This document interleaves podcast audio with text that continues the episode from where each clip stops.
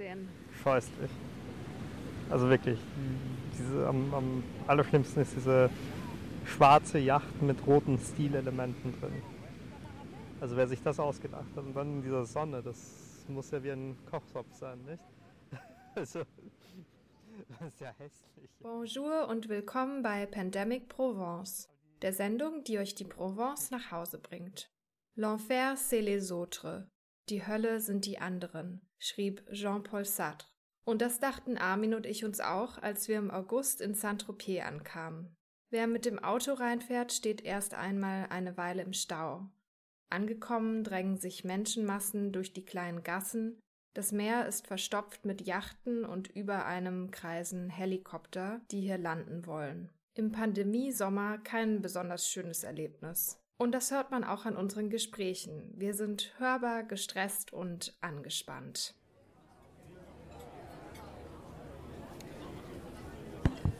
Wir sitzen jetzt hier im Senequier, das ist ähm, wohl das bekannteste Café in Saint-Tropez. Äh, es ist komplett in Rot gehalten. Ähm, die Tische sind relativ äh, stark besetzt. Alle gucken sich gegenseitig an und äh, gucken, ob sie jemand Berühmtes sehen. Und wir sitzen in der zweiten Reihe. Mm, vor uns ist der Hafen mit äh, den Yachten. Direkt vor uns ist eine Yacht mit dem schönen Namen Envy. Und wir haben zwei Espresso bestellt und ein Wasser für 20 Euro. Für 20 Euro circa. Genau.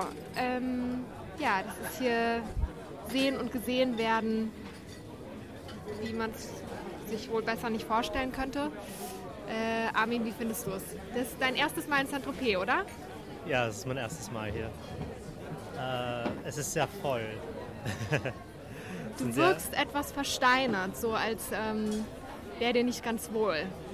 Ja, es sind halt sehr viele Eindrücke, die auf einmal auf einen zukommen. Es, war, es sind extrem viele Menschen, die alle dann doch irgendwie gleich aussehen. Wie sehen die denn aus, die Menschen? Als wären sie gerne reich. Aha, okay. Und ja, sie schwirren herum auf der Suche nach etwas, aber man weiß nicht genau, was es ist. Nicht wahr? Also die sind alle irgendwie unterwegs. Wobei, was, was eigentlich ganz interessant ist, sind dann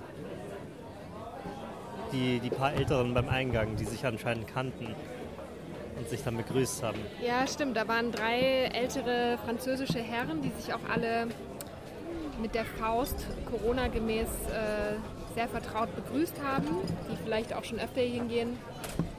Und ähm, ansonsten sieht man ja viele Frauen in vor allem weißen Kleidern, kleine äh, Hündchen dabei. Äh, wir haben den Eindruck, dass alle Mitarbeiterinnen Hermes-Sandalen tragen. Vielleicht ist es auch Teil des Arbeitsoutfits. Und ja, also es ist doch relativ voll, aber unser Tisch wurde komplett desinfiziert, bevor wir uns hingesetzt haben. Und man hat irgendwie das Gefühl, dass man, dass man sicher ist, auch zu Corona-Zeiten, aber es ist wirklich, ja, also die Straßen hierher sind auch extrem überfüllt. Ähm, ist schon leicht unangenehm. Ich habe aber nicht den Eindruck, dass es groß anders wäre ohne Corona, bis auf die, die Masken beim Eingang. Also es ist schon sehr belebt. Ja.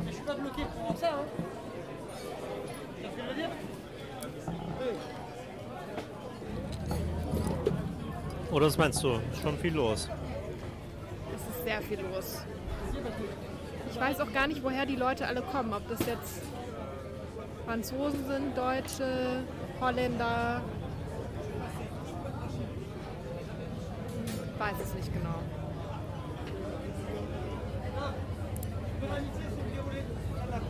Ja, aber man merkt, dass Saint-Tropez ein aufgeblasenes Fischerdorf ist. Hm. Es ist doch alles sehr, sehr eng und klein. Man hat das Gefühl, die Stadt platzt aus allen Nähten. Und man ist auch relativ schnell alles abgelaufen. Also wir kamen vom Place de Lis, wo normalerweise der große Markt ist. Der ist heute nicht. Und dann sind wir durch ein kleines Gässchen gelaufen, wo mehrere Bäckereien die berühmte Tarte Tropézienne verkaufen. Da bildeten sich lange Schlangen davor. Armin, hast du schon mal eine Tarte Tropézienne gegessen? Ich glaube, das haben wir mal probiert. Ja, wie allerdings nicht in Saint-Tropez. Wie würdest du das beschreiben, diese Tat? Äh, wie soll ich sagen? Die ist keine leichte Kost. Also das kann man probieren, aber ich würde davon nur so ein kleines Stück nehmen. Also die Tarte Tropézienne ist so eine, so eine Art Kuchen-Sandwich. Das sind zwei Hälften, wo in der Mitte eine gelbe Fülling, äh, gelb, nochmal, äh, die Tarte Tropézienne sieht aus wie ein Sandwich in Kuchenform und äh, in der Mitte befindet sich ein, eine gelbe Puddingmasse und auf äh, der oberen Hälfte ist dann Hagelzucker verstreut. Ich habe es ehrlich gesagt, glaube ich, nur einmal gegessen, weil es einfach so unglaublich süß ist, dass es einem den Mund zusammenzieht und ich bin kein großer Fan, aber die Leute stehen Schlange dafür. Ja, also es ist ja eigentlich ein, ein passend zum Fischerdorf ein recht einfaches, aber sehr gezuckertes Gericht. Hm.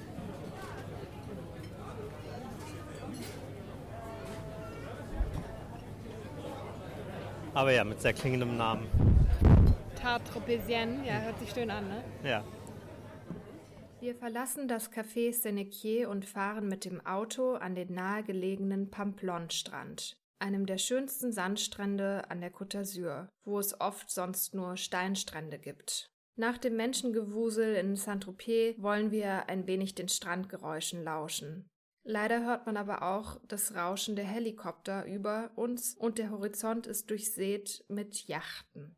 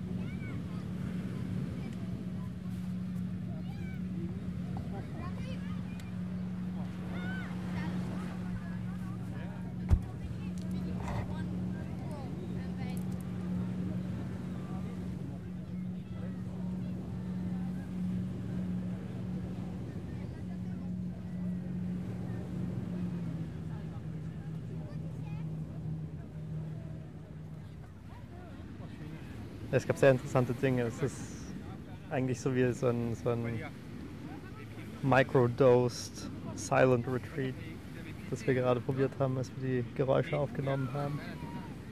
Da gibt es voll tätowierte Rücken, die sehr interessante Muster haben. Da gibt es Bäume als Arschgeweih. Muss man auch mal probieren. Und dann natürlich die ganzen Yachten da vorne. Das ist ja auch herrlich. die sitzen eng aneinander gereiht. Fast so dicht wie hier am Strand. Wärst du lieber auf so einer Yacht als jetzt hier am Strand für die normalen Bürger? Also es gibt ja auch hier einige Strände, wo man Eintritt zahlt und dann hat man eine Liege und einen Sonnenschirm. Wir haben uns selber unseren Sonnenschirm und unsere Matten mitgebracht und sind jetzt hier am Gratisstrand und blicken auf ein Arsenal an Yachten vor uns im, im türkisenen Meer. Das ist alles genauso schlimm. Das ist alles schrecklich. Verstehe nicht, wieso man das tun würde. Hier am Gratisstrand sitzt man Seite an Seite an Gestalten. Drüben im Bezahlstrand sitzt man noch enger an bisschen wohlhabenderen Gestalten. Und vorne am Wasser ist es am allerschlimmsten. Da sitzt man eng an eng gedrängt auf so einer super teuren Yacht. Da muss man sich Sorgen machen, dass da nicht irgendwie man da nicht in die nächste Yacht kippt und dann einen Millionenschaden verursacht, nicht? und dann ist dieser blöde Wellengang und dann springt man ins, will man ins Wasser springen, aber das, das, ist, das sitzt man genauso dicht an allen anderen dran. Also weiß nicht, was das bringen soll. Wahrscheinlich ärgert man sich dann bei allen, bis auf einer Yacht, ärgert man sich grün und blau darüber, dass man keine größere Yacht hat wie der Nachbar. Beschreib mal, wie die Yachten aussehen. Scheußlich. Also wirklich. Diese, am, am allerschlimmsten ist diese schwarze Yacht mit roten Stilelementen drin. Also wer sich das ausgedacht hat und dann in dieser Sonne, das muss ja wie ein Kochtopf sein, nicht? Also, das ist ja hässlich. Also. Aber die, ja, weiß nicht, die schauen alle aus wie. Es gibt, ähm, es gibt zwei schöne äh, Dreimaster, die man sieht. Bin mir allerdings nicht sicher, ob die nicht, äh, die scheinen noch relativ voll zu sein. Also ob das jetzt so traditionelle Yachten sind oder ob das, ob das jetzt halt irgendwie so ein Ausflug ist. Das geht eigentlich. Aber sonst ist ja auch so ein heftiger Wellengang. Also ich kann mir nicht vorstellen, dass das irgendwie gemütlicher ist als hier.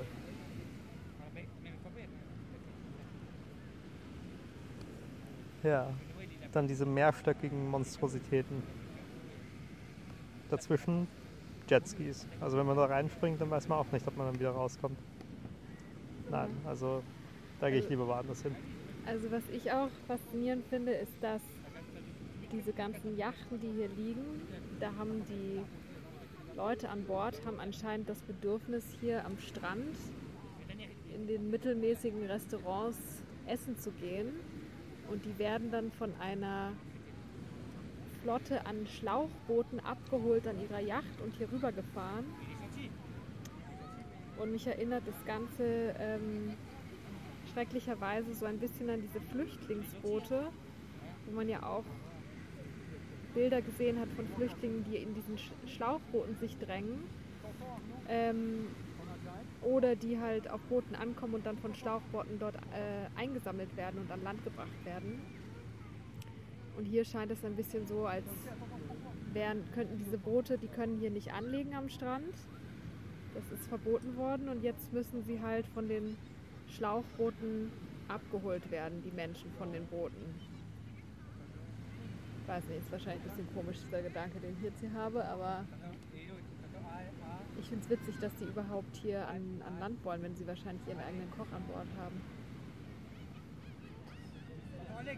Ja gut, aber die wollen ja wahrscheinlich auch nicht nur von anderen Yachtbesitzern oder äh, Mietern beobachtet werden, sondern man will halt dann auch dort gesehen werden, nicht? Und dann will man das, dass das äh, teure, schlechte Essen da essen. Ja, wir sind hier nämlich auch am Club Saint-Consangue vorbeigelaufen. Das ist hier dieser super bekannte Celebrity Beach Club. Ähm, und da bildete sich eine Schlange an sehr, sehr teuren, geschmacklosen Autos, die dort in der prallen Sonne anstanden, um in diesem Club sehr viel Geld für Pommes Sehr mit, äh, Pommes mit Muscheln Essen. oder Ja, ja. sowas auszugeben. Genau. Hier hört man übrigens jetzt auch gerade das alternative Verkehrsmittel statt der Yacht, nämlich den Hubschrauber. So kann man auch anreisen. Das ist tatsächlich auch billiger wahrscheinlich. Aber dann umso nerviger für alle anderen. Ja, das stimmt. Man hört tatsächlich den ganzen Tag Hubschrauber. Woher kommen die überhaupt und wo wollen die hin? Weißt du das? Ja, wahrscheinlich vom, vom wahrscheinlich auch von Cannes oder, oder, oder Nizza aus, so von ein bisschen weiter weg, aber sicher auch hier um kleinere Stecken äh, den Stau zu umfahren. Ja, genau. Es gibt nämlich hier nur eine kleine, ja fast Landstraße, die hier reinführt nach Saint-Tropez, die jeder rein und auch wieder raus muss. Und eigentlich ein typisches Erlebnis für jeden, äh, der nach Saint-Tropez fährt, ist äh, eine ganze Weile im Stau zu stehen. Weil diese Straße so schlecht konzipiert ist, dass man dort notgedrungen immer irgendwann im Stau steht. Und deswegen kommen hier einige Leute mit Hubschrauber an. Und es gibt sogar auch, glaube ich, ein paar Yachten, wo man mit dem Hubschrauber drauf landen kann. Haben wir aber noch nicht beobachtet, oder? Ja, die sind weiter draußen wahrscheinlich. Die, die stehen dann da, damit die, die, die anderen Yachtbesitzer von Neid ablassen. Also es ist durch, ein durch und durch unpraktisches Reiseerlebnis. Ich weiß nicht, ob man da wieder herkommt. Für, also für dich jetzt oder für die Yachtbesitzer? Ja, für alle Beteiligten nicht. Also ich weiß nicht, ich finde diese, diese Hubschrauber im 2-Minuten-Takt, das ist alles ja, ein bisschen ein, wie ist das, das Fischerdorf? Ein, Aufgeblasenes ja, ein Fischerdorf. aufgeblasenes Fischerdorf. Ist, da ist die Infrastruktur nicht mitgewachsen mit der Herausforderung. ja, also ich kann mir gemütlicheres vorstellen. Dabei ist ja Saint-Tropez, wenn man jetzt hier zum Beispiel Off-Season ist, im November oder April oder so, ist es ja doch eigentlich ein ganz hübsches Dörfchen. Und genauso wie Ramatuelle, wo wir heute Morgen waren, das ist äh, ein Dorf, was sozusagen im Hinterland von Saint-Tropez liegt. Was siehst du da? Da vorne landet ein, ein Hubschrauber auf einem Boot. Ganz, ganz Aha. hinten. Ja, ja, beim Kippen. Ha, Da hast du bessere Augen als ich, das kann ich gar nicht sehen. doch, doch. Ja, ja.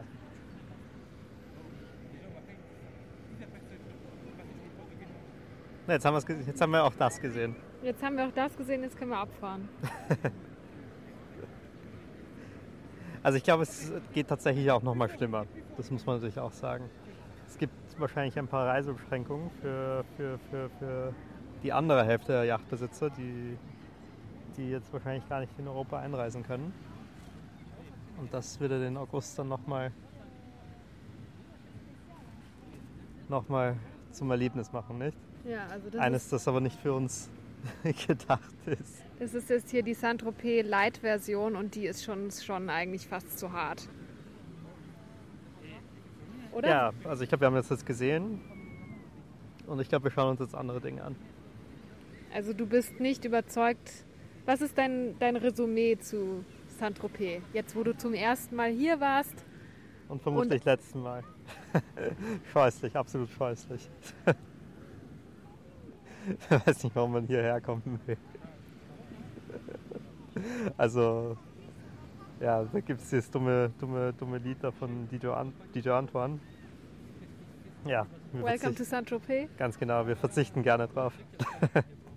gibt es auch andere schöne Orte auf der Welt. Kannst du noch mal zusammenfassen, was jetzt daran so schlimm war? Also was, wie würdest du Saint-Tropez jemandem beschreiben, der noch nie hier war und sich überlegt, hierher zu fahren? Wenn du einen Reiseführer oder einen Reiseblog-Artikel zu Saint-Tropez verfassen würdest, was würdest du in a nutshell schreiben? Also, in a nutshell will ich schreiben, don't.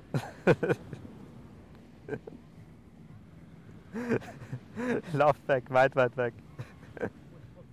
Sobald der Stau anfängt, dreht um. Make a U-turn.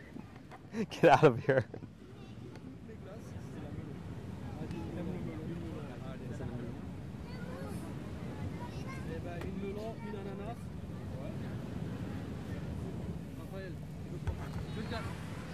Hier ist ein äh, Typ, der Bio-Eis verkauft. Das ist jetzt auch schon in Saint-Tropez angekommen. Preist ganz kurz an, dass er hier das, die Glas Biologique verkauft. Willst du eins? Und ein Kaffee Biologie. Ja, alles Bio? Alles Bier. Bis auf Magnum. Kinder Bueno. Eis. Sieht für mich irgendwie nicht so Bio aus alles. Doch, aber. Obwohl doch, er hat sogar das Logo da oben. Das Bio-Logo. Und man kann sich so einen Maxi Nutella Teil nehmen. Das ist dann definitiv nicht Bier. Ja stimmt, ich habe gehört, dass sogar der Club St. Sang, der hat auch irgendwie alles auf Bio umgestellt. Jetzt während Corona. Das habe ich irgendwo gelesen. Der hat dann die Zeit genutzt und hat jetzt alles Bio gemacht. Und sowieso der Strand, an dem wir gerade sind, der Pamplon-Strand, der wurde jetzt ähm, renoviert oder ummodelliert, dass sich wieder die Dünen im, äh, im Hintergrund formen. Und dann sieht man, wenn man sich jetzt hier umdreht, sieht man die Dünen und dahinter ist dann der Parkplatz und die Autos sieht man nicht mehr. Also man sieht vorne das Meer und hinten die Dünen. Leider ist äh, das Meer natürlich voll mit Yachten äh, und links und rechts ist einfach alles voll mit Menschen. Deswegen. Die Autos sind übrigens auch getrennt zwischen arme Leute Autos und reiche Leute Autos. Ja, das stimmt. Das ist schon wichtig hier. Also die, die, die schönen Autos sind dann nochmal hinter so einer Absperrung und ich glaube, die werden auch bewacht. Und wir haben auch riesige Autos gesehen, also Land Rover und riesige Porsches und was weiß ich, wo man sich auch fragt, wie die äh, durch die kleinen Dörfer durchkommen.